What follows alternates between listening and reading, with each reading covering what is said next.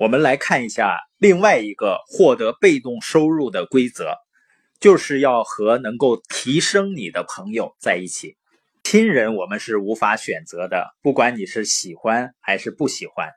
但是和什么样的人成为好朋友，和什么样的朋友在一起交流，这是一定要慎重选择的。实际上，这个道理很简单的。我们希望我们的孩子和什么样的孩子在一起呢？我们会不会告诉孩子要慎重的去交朋友？我们都知道“近朱者赤，近墨者黑”这个道理。那我们自己要交往什么样的朋友呢？你可能说，那难道让我对我的朋友们不是公平对待的吗？实际上，你不可能公平的对待所有的人的。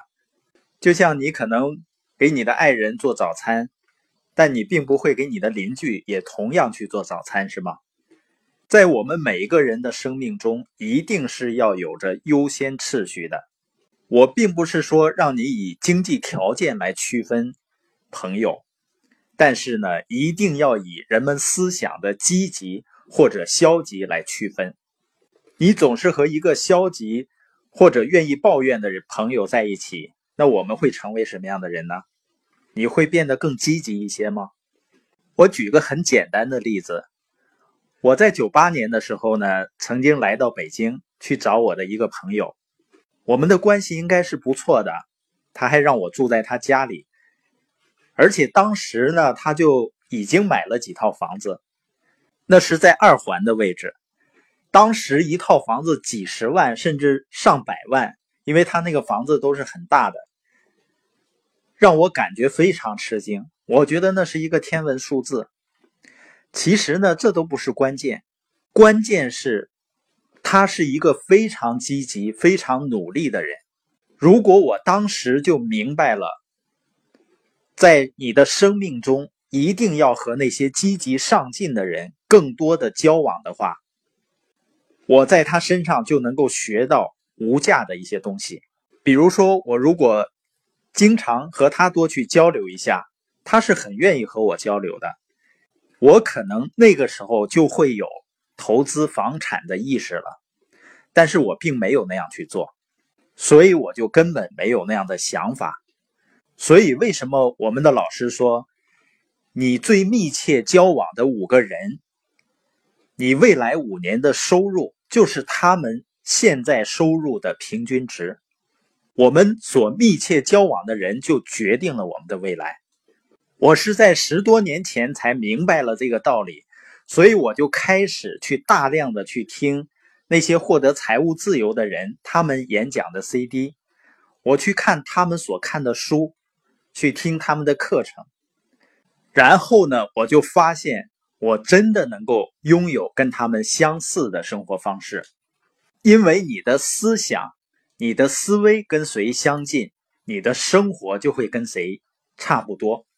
它就跟我们的口音一样，你发现我们的口音会随着我们所交往的人改变吗？有的时候是会的。我现在回老家呢，当地的一些人，我去商店买东西，他都说我是外地人，就是因为觉得我是外地的口音，不是当地的口音了。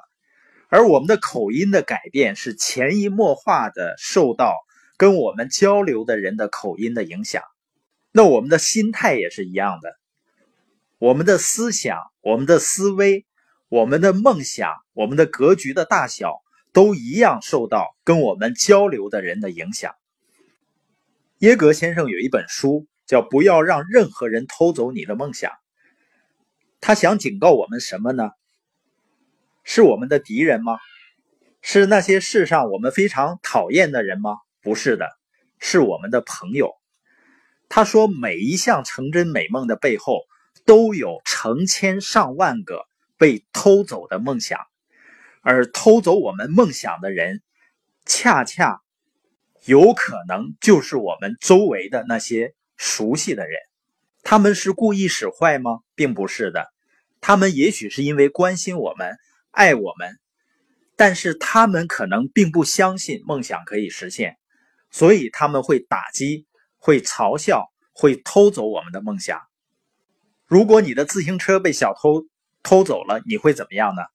你会大声呼喊，你会冲上去，会把它掀翻在地。但是丢失了一辆车，损失呢，可能并没有太大。但是我们的梦想被别人偷走了，那种损失是不可估量的。所以你要看一下你的朋友圈，他有梦想吗？他会设定自己的目标吗？他在寻找机会去提高自己和家人的生活质量，有没有呢？他们是在浪费自己的时间，还是花时间去提高自己的经济地位呢？他们是哪种人呢？你需要是和那些已经成功的人，或者是愿意为成功付出努力的人在一起。我这样说呢，并不是教唆你走出去甩掉你的所有朋友，也不是让你给他们下最后通牒。这个过程呢是循序渐进的，但却是肯定的。如果你真的成长起来了，你真的生意兴隆。你的那些不愿意改变、不愿意成长、不愿意付出代价的朋友，可能真的就会慢慢消失的，因为他们可能看你看不习惯了，他不愿意和你分享已经充满了你整个人生的梦想，也不愿意接受你所经历的挑战。实际上，随着时间的推移，我们以前很多很好的朋友，他可能只是我们美好记忆的一部分了。我并不是说你应该终止和他们交往，或者不再关心他们，要继续保持联系，理解他们。